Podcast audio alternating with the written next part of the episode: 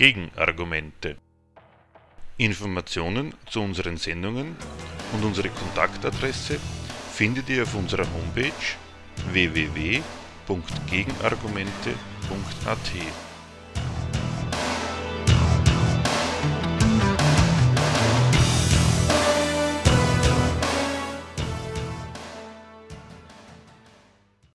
Das Thema der heutigen Sendung. Die Asylpolitik und wie man sie besser nicht kritisiert, Teil 2. Im ersten Teil unserer Sendung zum Thema Asylpolitik vor einem Monat haben wir erläutert, worum es sich bei den von Asylfreunden vorgebrachten Einwänden gegen die praktizierte Asylpolitik um falsche Einwände handelt und wie man die Sprüche der Asylgegner über Asylantenflut und Asylmissbrauch richtig kritisiert. Heute geht es darum, was das Asylrecht tatsächlich ist.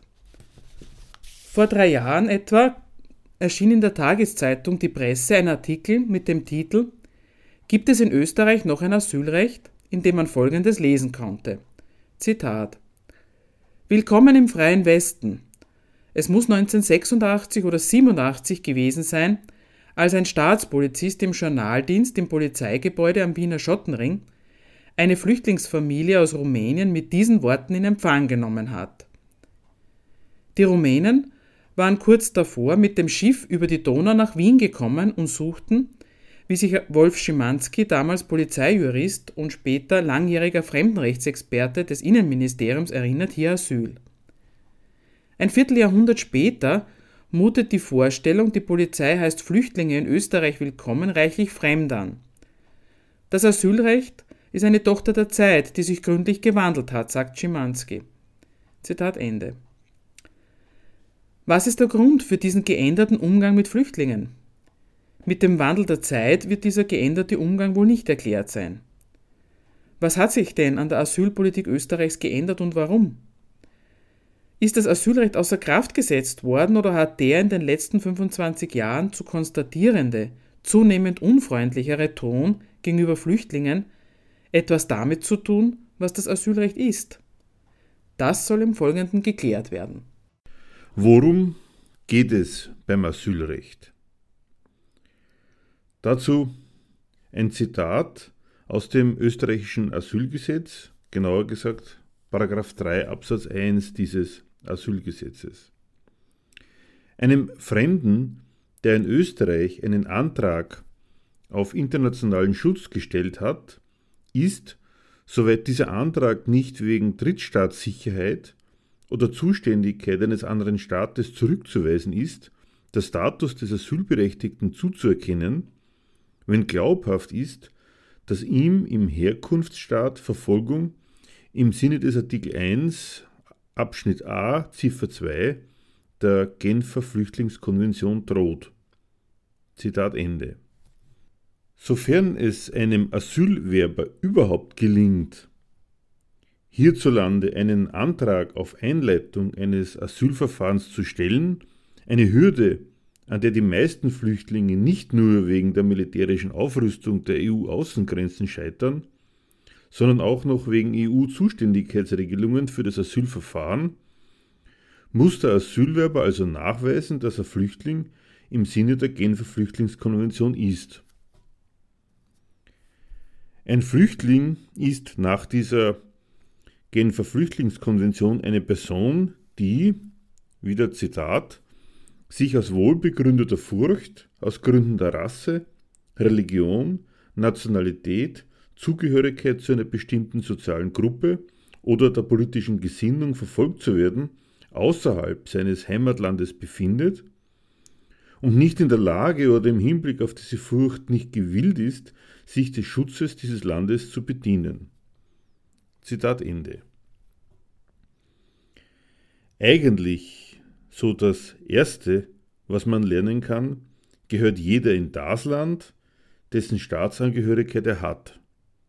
Woanders als in dieser seiner angestammten Heimat aufhältig zu sein, dazu braucht es schon einer besonderen Rechtfertigung, die nicht ihm, sondern dem um ein Aufenthaltsrecht ersuchten Staat einleuchten muss.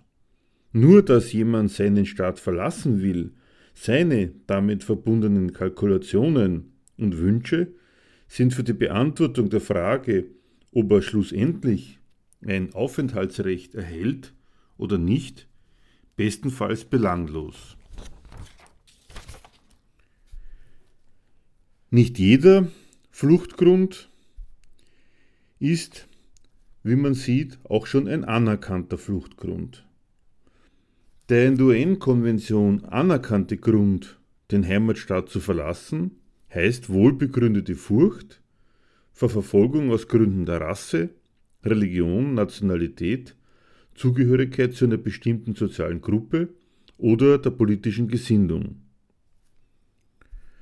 Schutz und Sicherheit, die das Asylrecht meint, hat schlicht nichts mit der gewöhnlichen Vorstellung von Hilfe für hilfsbedürftige Elendskreaturen zu tun.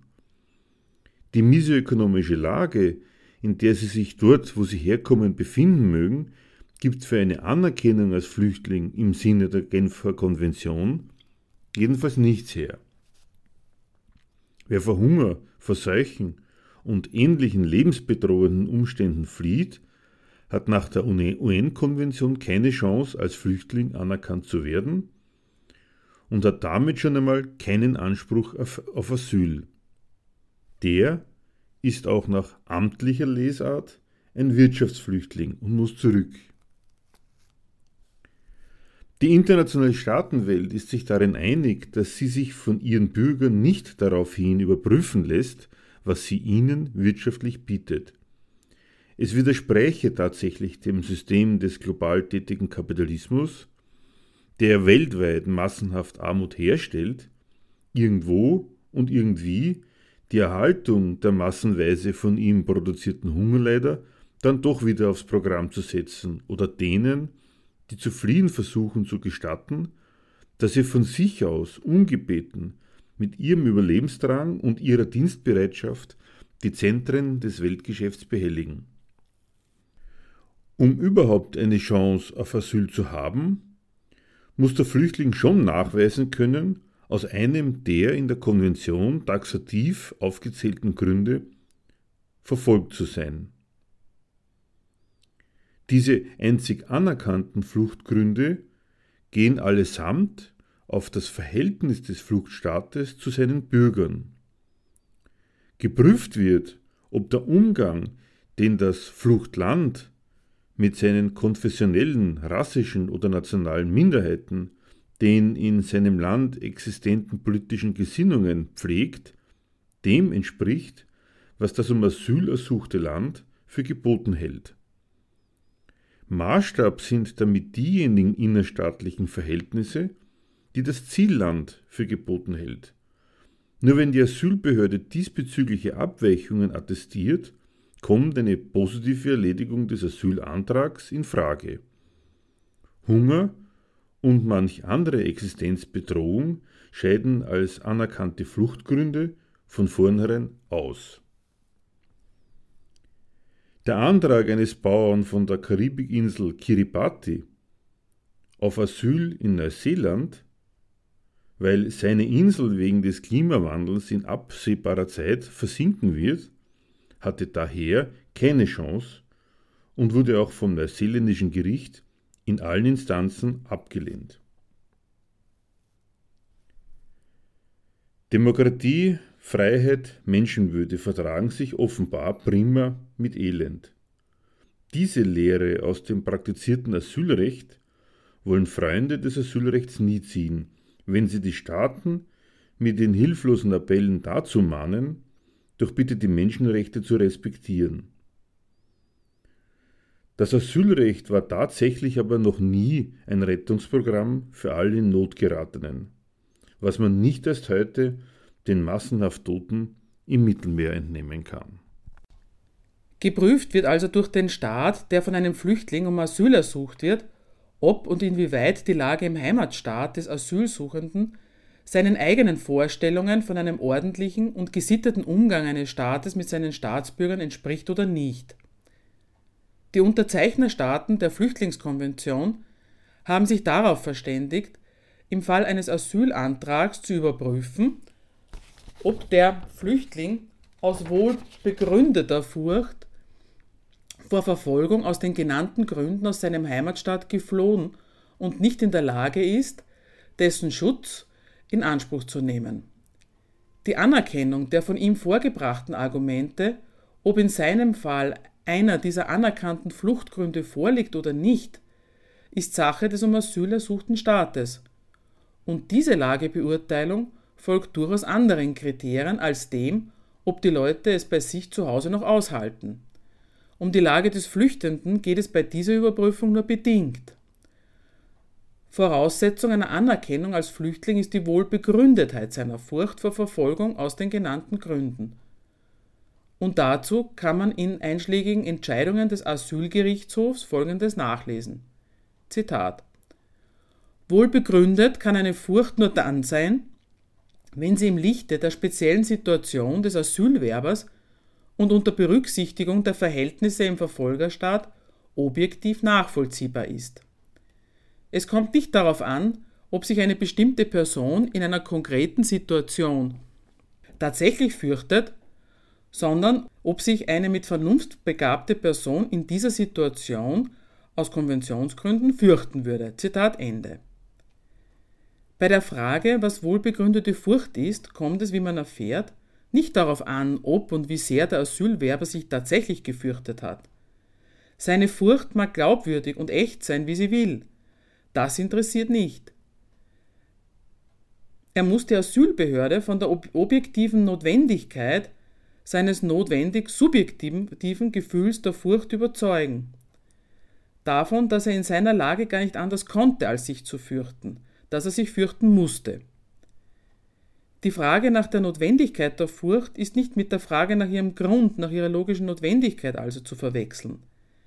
Wenn sich jemand fürchtet, lässt sich diese Furcht auch erklären, weil sie sich aber erklären lässt, geht sie noch lange nicht als notwendig im Sinne der Konvention durch.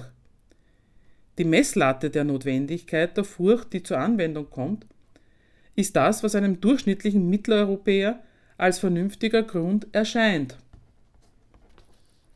Nigerianische Frauen mit ihrer Furcht vor einem Voodoo-Zauber, mit dem sie sich zur Prostitution in Europa zwingen lassen, stehen da schon einmal verdammt schlecht da.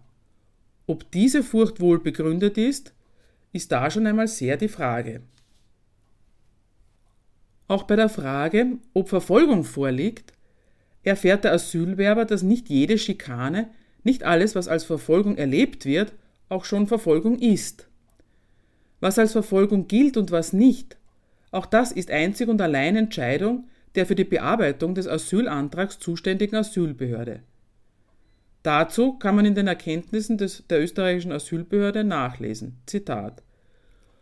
Unter Verfolgung ist ein ungerechtfertigter Eingriff von erheblicher Intensität in die zu schützende persönliche Sphäre des Einzelnen zu verstehen. Erhebliche Intensität liegt vor, wenn der Eingriff geeignet ist, die Unzumutbarkeit der Inanspruchnahme des Schutzes des Heimatstaates bzw. der Rückkehr in das Land des vorherigen Aufenthaltes zu begründen. Zitat Ende dass in die persönliche Sphäre des Asylwerbers eingegriffen, seine Interessen verletzt und sein Leib und Leben bedroht werden, begründet für sich noch keine Verfolgung. Es gehört schließlich geradezu zum Wesen von Staaten, seinen Bürgern in Form von Gesetzen vorzuschreiben, was ihnen erlaubt und verboten ist, was sie zu tun und was sie zu unterlassen haben. Noch nicht einmal körperliche Unversehrtheit wird dabei versprochen, man denke nur an den Kriegsfall. Ob ein Eingriff in die persönliche Sphäre und damit Verfolgung vorliegt oder nicht, dafür ist von entscheidender Wichtigkeit, ob die Asylbehörde den Eingriff als gerechtfertigt oder ungerechtfertigt beurteilt. Aber selbst wenn sie zum Schluss kommt, dass es sich um einen im Sinne der UN-Konvention ungerechtfertigten Eingriff handelt, ist damit noch immer nicht der Tatbestand der Verfolgung begründet. Dafür muss er außerdem auch noch von erheblicher Intensität sein. Ein gewisses Mindestmaß an Intensität muss die Verfolgung also schon haben, um vor einer österreichischen Asylbehörde auf Missfallen zu stoßen. Bloß ab und an ein bisschen verfolgt, das reicht auf jeden Fall noch nicht, um als Flüchtling anerkannt zu werden. Selbst wenn dem Asylwerber eine Verfolgungslage attestiert wird, reicht dies noch nicht, für eine positive Erledigung seines Antrags.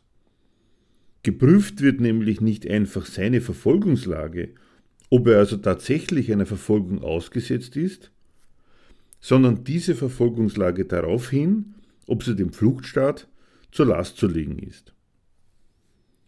Dazu ein Zitat aus einer Entscheidung des Asylgerichtshofs. Nach ständiger Rechtsprechung des Verwaltungsgerichtshofes ist eine Verfolgungshandlung nicht nur dann relevant, wenn sie unmittelbar von staatlichen Organen gesetzt wird, sondern auch dann, wenn der Staat nicht gewillt oder nicht in der Lage ist, Handlungen mit Verfolgungscharakter zu unterbinden, die nicht von staatlichen Stellen ausgehen, sofern diese Handlungen, würden sie von staatlichen Stellen gesetzt, asylrelevant wären. Eine von dritter Seite ausgehende Verfolgung kann nur dann zur Asylgewährung führen, wenn sie von staatlichen Stellen infolge nicht ausreichenden Funktionierens der Staatsgewalt nicht abgewandt werden kann. Zitat Ende. Die Verfolgungshandlung muss also dem Heimatstaat des Asylwerbers vorwerfbar sein. Entweder indem er sie selbst gesetzt hat oder insofern er nicht in der Lage oder nicht gewillt ist, diese Verfolgungshandlung zu unterbinden. Kein Fluchtgrund liegt vor, solange die hiesige Politik im attestierten Terror des Alltags nicht das Resultat der dort installierten politischen Zustände, sondern die bloß private Gewalt krimineller Banden erkennen möchte. Zusammenfassend lässt sich über das Asylrecht sagen. Geprüft wird durch den Staat, der durch einen Flüchtling um Asyl ersucht wird, ob und inwieweit die Lage im Heimatstaat des Asylsuchenden seinen Vorstellungen von einem ordentlichen und gesitteten Umgang eines Staates mit seinen Staatsbürgern entspricht oder nicht. Der asylgewährende Staat erteilt anderen Staaten Noten, mit denen er ihnen attestiert, welches staatliche Betragen ihm passt oder eben nicht passt. Wann werden Bürger eines anderen Staates als asylberechtigt eingestuft? Wann wird behauptet, sie würden von einem Staat verfolgt? Dann, wenn der verurteilende Staat eine Generalkritik an der Art und Weise des Regierens im anderen Staat hat, und zwar weil dieser Staat seine Herrschaft auf eine Art und Weise ausübt, die zu den eigenen Interessen nicht passt, ja, ihnen entgegengesetzt ist. Das drückt der B- und verurteilende Staat so aus, dass er eine ihm missliebige Herrschaft als ein Vergehen des dortigen Staates gegen seine Untertanen bezeichnet, umgekehrt dürfen dann die Untertanen als Kronzeugen dafür herhalten, dass dort doch wohl eine schlechte Herrschaft unterwegs sei. Das ist wirklich nicht damit zu verwechseln, dass der be- und verurteilende Staat fremden Untertanen Asyl gewährt, weil ihm die Leid täten und es ihn daher drängt, ihnen ein besseres Zurechtkommen zu ermöglichen. Die Asylentscheidung beruht auf dem politischen Einverständnis mit dem bzw. auf politischer Ablehnung des anderen Souveräns. Nur dann werden Asylanten hereingelassen, wenn sie als lebendiges Material für die zwischenstaatliche Feindseligkeit taugen. Das Asylrecht erweist sich damit zusammengefasst als eine diplomatische Waffe, als ein Mittel der Verurteilung anderer Staaten, den Flüchtlingen kommt dabei die Rolle der Statisten zu. Sie mögen ja persönlich froh sein, wenn ihr Antrag positiv erledigt wird. Um ihren Schutz ist es aber auch in diesem für sie positiven Fall nicht zu tun. Darauf, dass das Asylrecht eine diplomatische Waffe ist, ein Mittel, dem Fluchtstaat das Missfallen auszudrücken, erklärt sich auch der in den letzten Jahren bemerkte und zu bemerkende und von der öffentlichen Debatte als Verschärfung des Asylrechts wahrgenommene geänderte Umgang mit dem Asylrecht. Seine Hochzeit hatte das Asylrecht in den Zeiten des Kalten Kriegs. Da hatte man es mit sehr vielen Staaten zu tun, die ohne große Differenzierungen mit dem Verdikt Unrechtsstaaten belegt waren, mit den Staaten des sogenannten Ostblocks.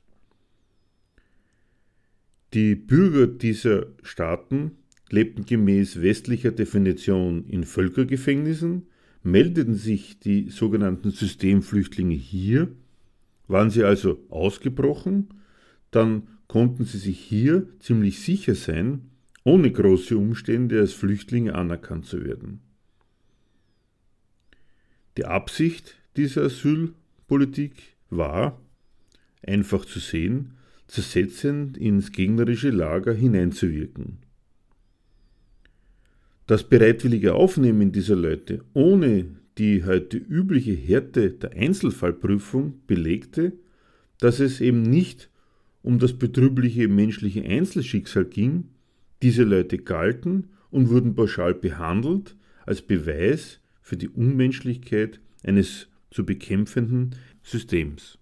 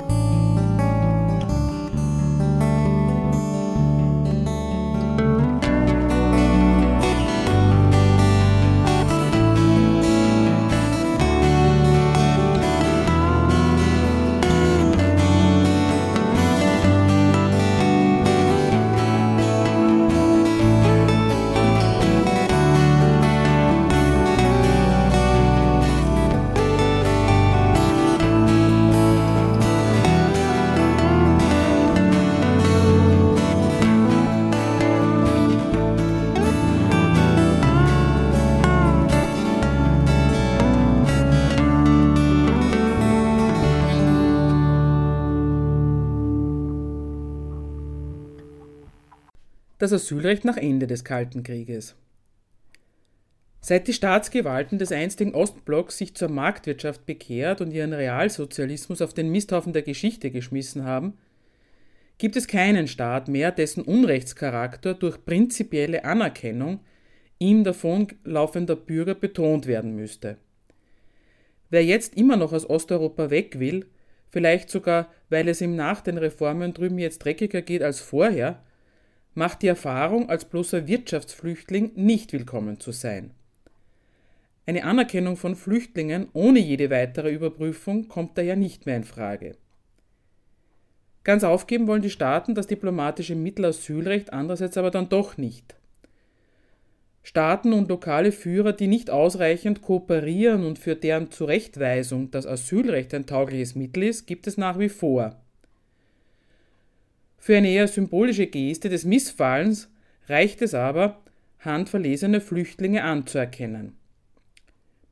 Für die Politiker war im Gefolge des großen westlichen weltpolitischen Erfolgs namens Ostöffnung also ein Novellierungsbedarf, ein rechtlicher Nachvollzug der geänderten Weltlage in Fragen der Asylgesetzgebung gegeben.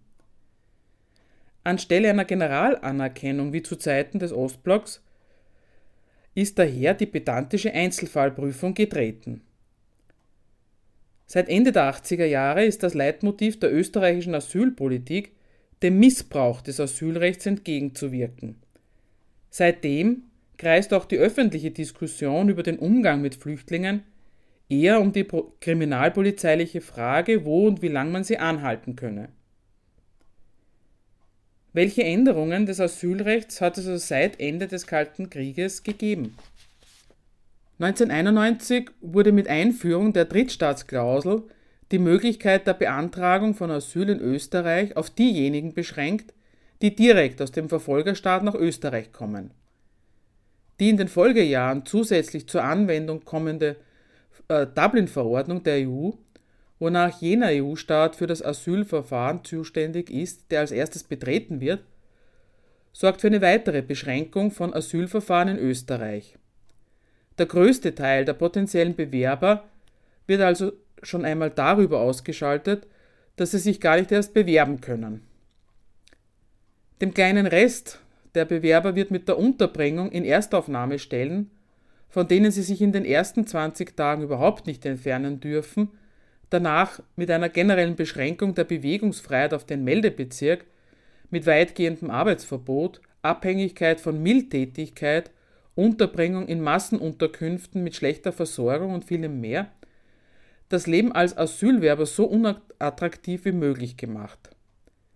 Dass Asylwerber die Möglichkeit haben, einen negativen Bescheid zu bekämpfen, etwas, was sonst als Gütesiegel der Rechtsstaatlichkeit gilt, wird in diesem Fall seitens der Politik als unerträgliche Verschleppung des Asylverfahrens verurteilt und unter dem Titel der Beschleunigung des Verfahrens zunehmend eingeschränkt, indem sie in zweiter Instanz keine neuen Fakten mehr vorbringen dürfen und ihnen die ansonsten bei so gut wie jedem Bescheid mögliche Anfechtung beim Verwaltungsgericht so verwehrt wird. Dass es sich bei all diesen Änderungen des Asylrechts um eine Verschärfung handelt, wie die Flüchtlingsorganisationen glauben wollen, kennzeichnet diese Änderung unzutreffend. Die Änderung der Asylpolitik hätte ihren Grund darin, dass das Quantum Mitgefühl der Staaten sich aus welchem Grund immer geändert hat. Weniger Flüchtlinge bedeutet nach dieser Gleichung weniger Schutz, ist gleich Verschärfung. Diese Charakterisierung lebt ein weiteres Mal vom Irrglauben, beim Asylrecht ging es um den Schutz der Flüchtlinge. Geändert hat sich aber tatsächlich nicht das Mitgefühl, darum ging es nie. Geändert, und zwar grundsätzlich, hat sich die Weltlage und mit ihr die Nützlichkeit von Flüchtlingen für den diplomatischen Schlagabtausch. Asylfall Syrien. Dass dem Staat nicht an den Asylanten, wohl aber am Asylrecht als Mittel diplomatischer Verurteilung anderer Staaten gelegen ist, dafür liefert das scheinbare Paradoxon der europäischen humanitären Aktion Syrien Anschauungsmaterial. Scheinbares Paradoxon deshalb, weil zur gleichen Zeit, während am Brenner laut Presse zwischen Juli und 8. Oktober dieses Jahres 577 syrische Flüchtlinge, darunter Kleinkinder, Schwangere, aufgegriffen und nach Italien zurückgeschoben wurden, Österreich sich nicht nur dazu bereit erklärte, 500 syrische Flüchtlinge direkt aus der Krisenregion aufzunehmen, sondern sogar noch dazu, diese Flüchtlinge selbst aus dem Bürgerkriegsland abzuholen. Zitat aus der kleinen Zeitung. Die ersten der von Österreich aufzunehmenden syrische, syrischen Bürgerkriegsflüchtlinge treffen am Dienstag, 1. Oktober gegen 19 Uhr mit dem Flugzeug in Wien-Schwächert ein. Die aufgenommenen Flüchtlinge werden in Österreich Asyl von Amts wegen, das heißt einen dauerhaften Schutzstatus erhalten. Zitat Ende. Vom Standpunkt der Vorstellung, es ginge um den Schutz von Verfolgten und Vertriebenen, ist das absurd. Auch wegen ihrer lächerlich geringen Anzahl im Verhältnis zur gesamten Zahl der syrischen Flüchtlinge. Mehr als drei Millionen Syrer sind laut UNO bisher aus ihrer Heimat geflohen, schreibt die kleine Zeitung in derselben Ausgabe. Beide Gruppen von Menschen, Abgeschobene wie zu Holende, flüchten vor derselben Kriegslage. Da hätte man doch, meint man, gleich die 577 aufnehmen können, die es immerhin schon bis zur österreichischen Grenze geschafft haben. Worum es wirklich geht, wird klar, wenn man liest, dass die Flüchtlinge, die aufgenommen werden sollen, handverlesen sind.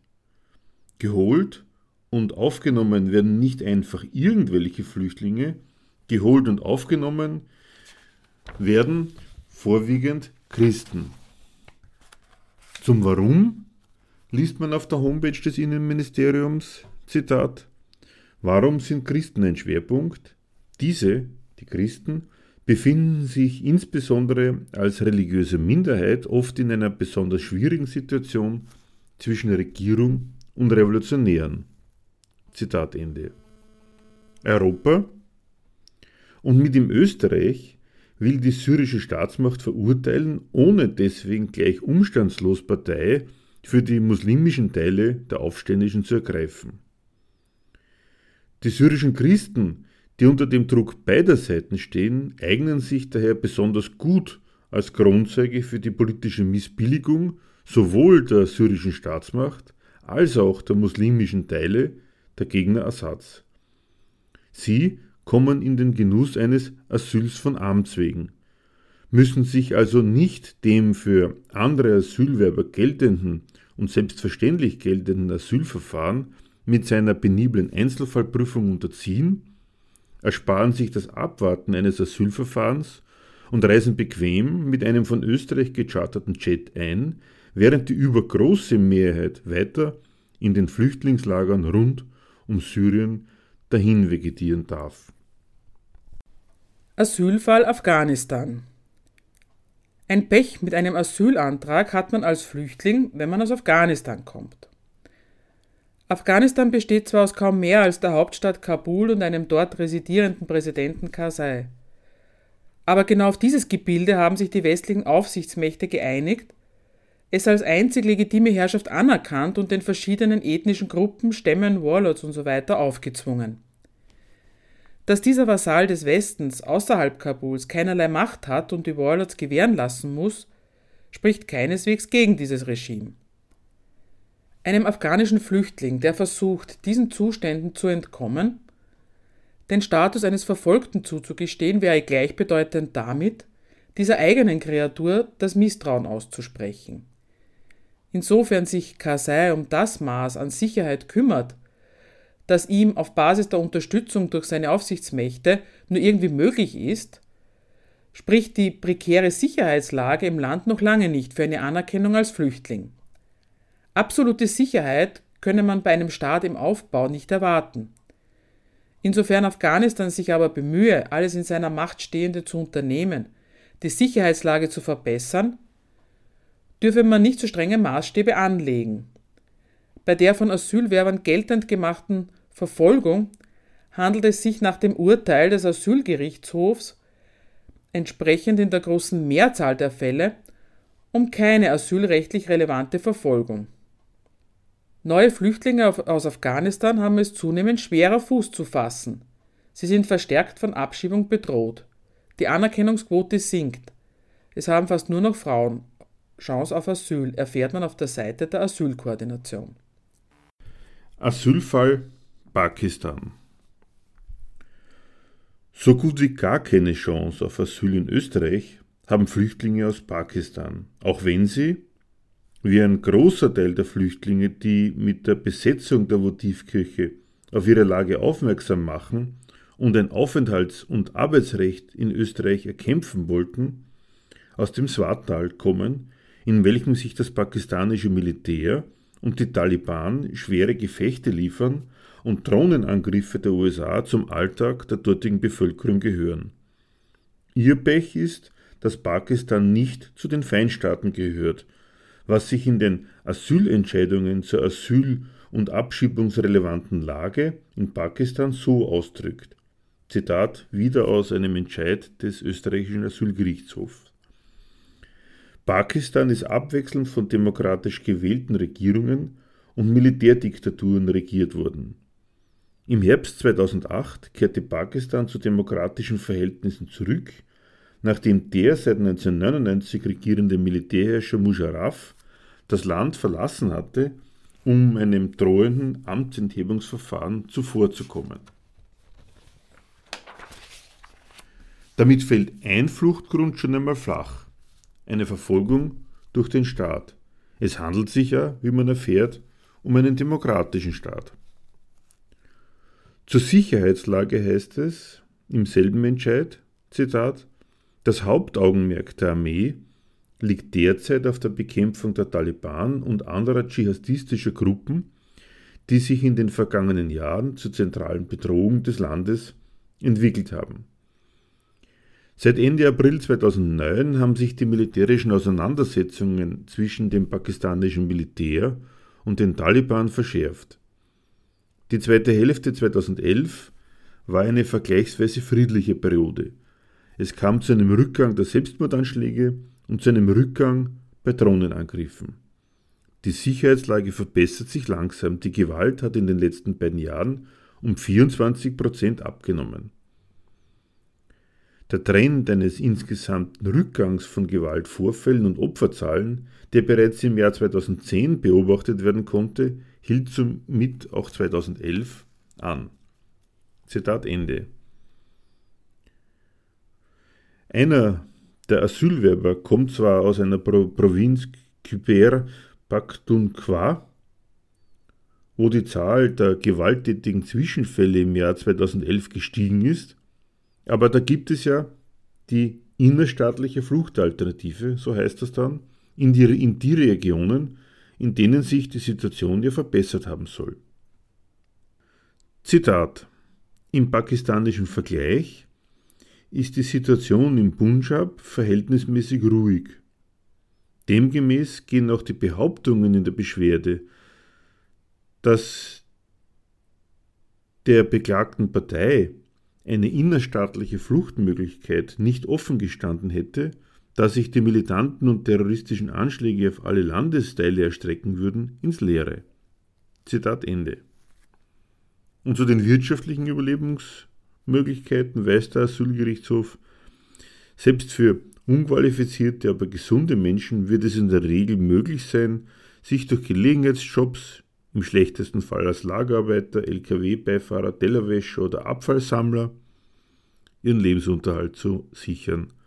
Dass es möglich ist, sich auch als Neuankömmling, zum Beispiel in einer Stadt wie Karachi, niederzulassen, zeigen die zigtausend afghanischen Flüchtlinge, die sich dort dauerhaft niedergelassen haben und aktiv am Leben der Stadt teilnehmen. Im Lichte dieser Ausführungen erscheint es der beklagten Partei aufgrund der Feststellung zu ihrer Person vor dem Hintergrund der allgemeinen Lage in Pakistan möglich und zumutbar, dort ihre dringendsten Lebensbedürfnisse auch in einem anderen Landesteil zu decken und wird die beklagte Partei somit auch an diesen Orten über eine hinreichende Existenzgrundlage verfügen. Zitat Ende. Die hier empfohlene Existenzgrundlage ist wohl eher Ausweis einer bitteren Armut als Ausdruck wirtschaftlicher Überlebensmöglichkeit. Aber Armut war ihm noch nie ein anerkannter Asylgrund. Interessiert an Erklärungen, die allemal auf den Beweis hinauslaufen, dass die wirklichen Verhältnisse ein wenig anders sind, als die amtierenden Fachleute für Wirtschaft, Politik und Moral- und Weltanschauung sie sich und ihrem Publikum zurechtlegen? Die Zeitschrift Gegenstandpunkt bietet vierteljährlich marxistische Theorie. Zeitgemäß ist das nicht. Aber was heißt das schon? Nähere Informationen gibt es auf der Homepage www.gegenstandpunkt.com. Asylfall Edward Snowden Ein Ex-Geheimdienstmitarbeiter der USA macht die umfangreichen weltweiten Spähaktionen des amerikanischen Geheimdienstes öffentlich und befindet sich seitdem auf der Flucht vor der US-Regierung, die ihm das als Landesverrat vorwirft.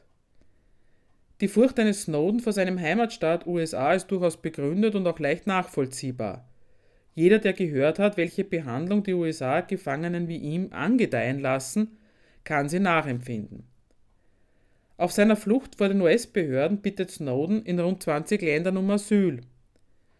So sehr die Staatenwelt über die umfangreichen Sperraktionen der Amis erbost ist, einen Asylgrund will aber keiner dieser Staaten entdecken. Auf die Frage einer Journalistin im Morgenjournal vom 11. November 2013, sollte Deutschland Snowden Asyl ge geben, antwortete Egon Bahr, ehemaliger Minister der BRD, wie folgt. Zitat. Nein, sollte nicht. Und zwar deshalb, weil Amerika die unentbehrliche Macht ist auf der Welt, nicht nur für uns, sondern auch für die Russen, sondern auch für die Chinesen und für den Rest der Welt.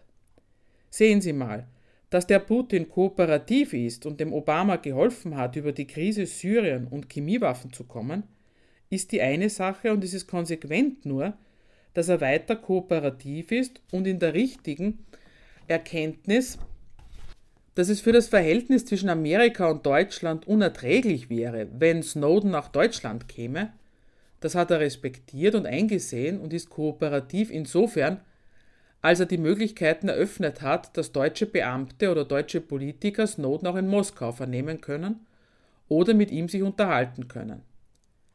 Also es gibt eine interessante positive Politik der Kooperation mit Amerika von Seiten Putins und das brauchen wir. Das werden wir auch für den Iran brauchen und dann werden wir mal sehen, was aus der Wundertüte rauskommt. Zitat Ende. Noch deutlicher kann man es gar nicht sagen, welche Erwägungen bei der Frage, ob Asyl gewährt werden soll oder nicht zum Tragen kommen und was garantiert keine Rolle spielt.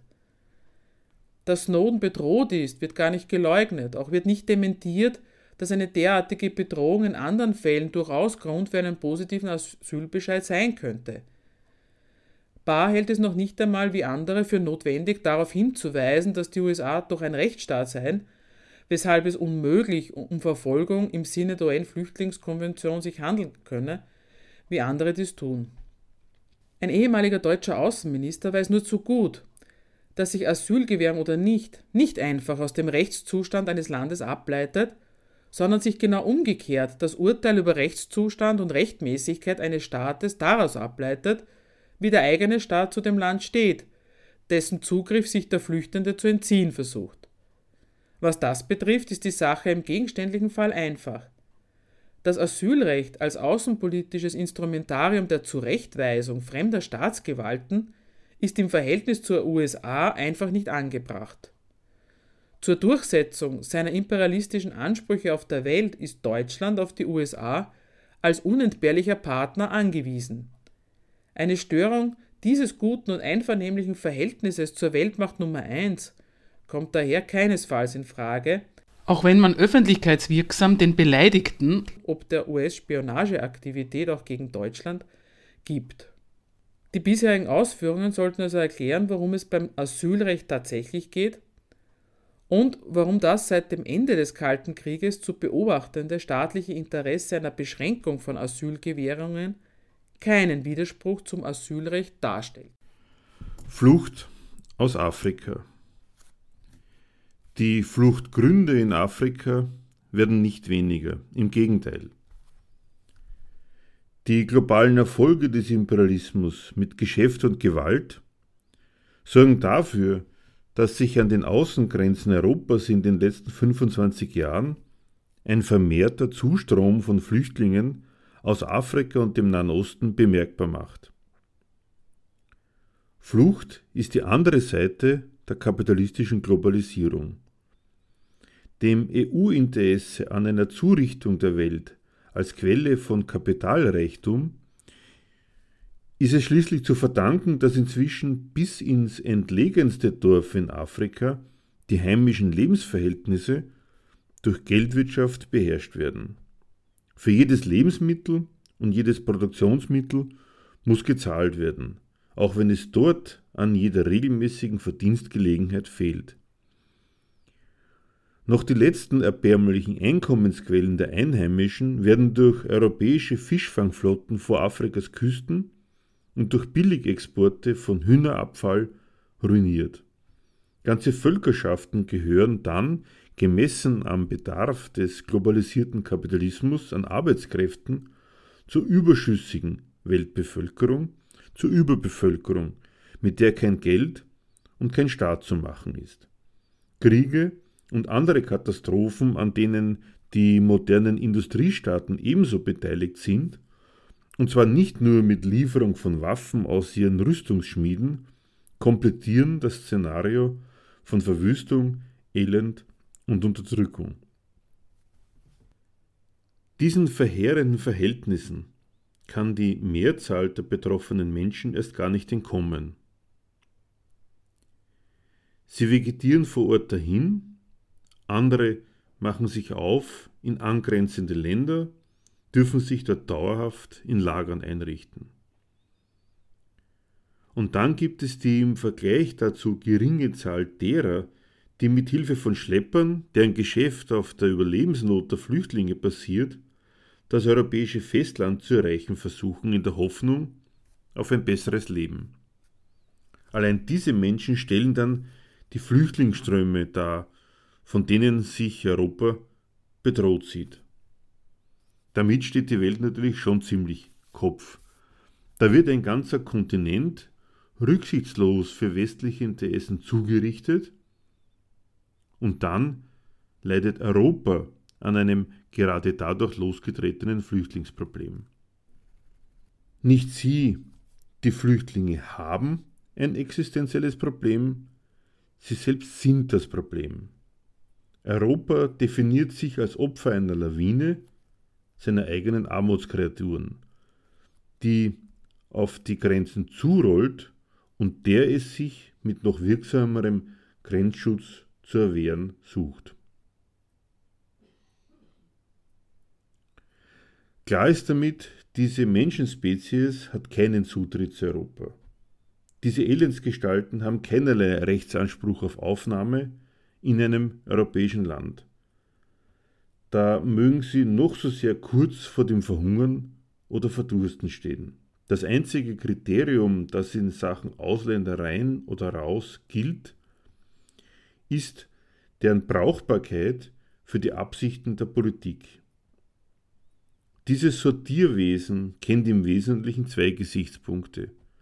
Die potenzielle Brauchbarkeit von Aufnahmesuchenden für den europäischen Arbeitsmarkt und das Zugeständnis humanitärer Hilfe bei Leuten aus Feinstaaten. Die große Masse der Andrängenden fällt bei diesen Kriterien durch den Raster. Dass die Flüchtlinge etwas brauchen, nämlich etwas zum Überleben, taugt als Richtschnur staatlichen Handelns nicht. Mit dem sturen Beharren auf dem alles entscheidenden Unterschied zwischen In- und Ausländern gelingt den reichen Staaten wie von selbst eine Sortierung zu ihren Gunsten. Die gutmenschliche Sichtweise, die Hereinlassen als gut und Verhindern als schlecht fasst, die Härte des Grenzregimes beklagt und für mehr Zugang plädiert, stellt sich ziemlich ignorant zum prinzipiellen Zynismus dieser Sortierung.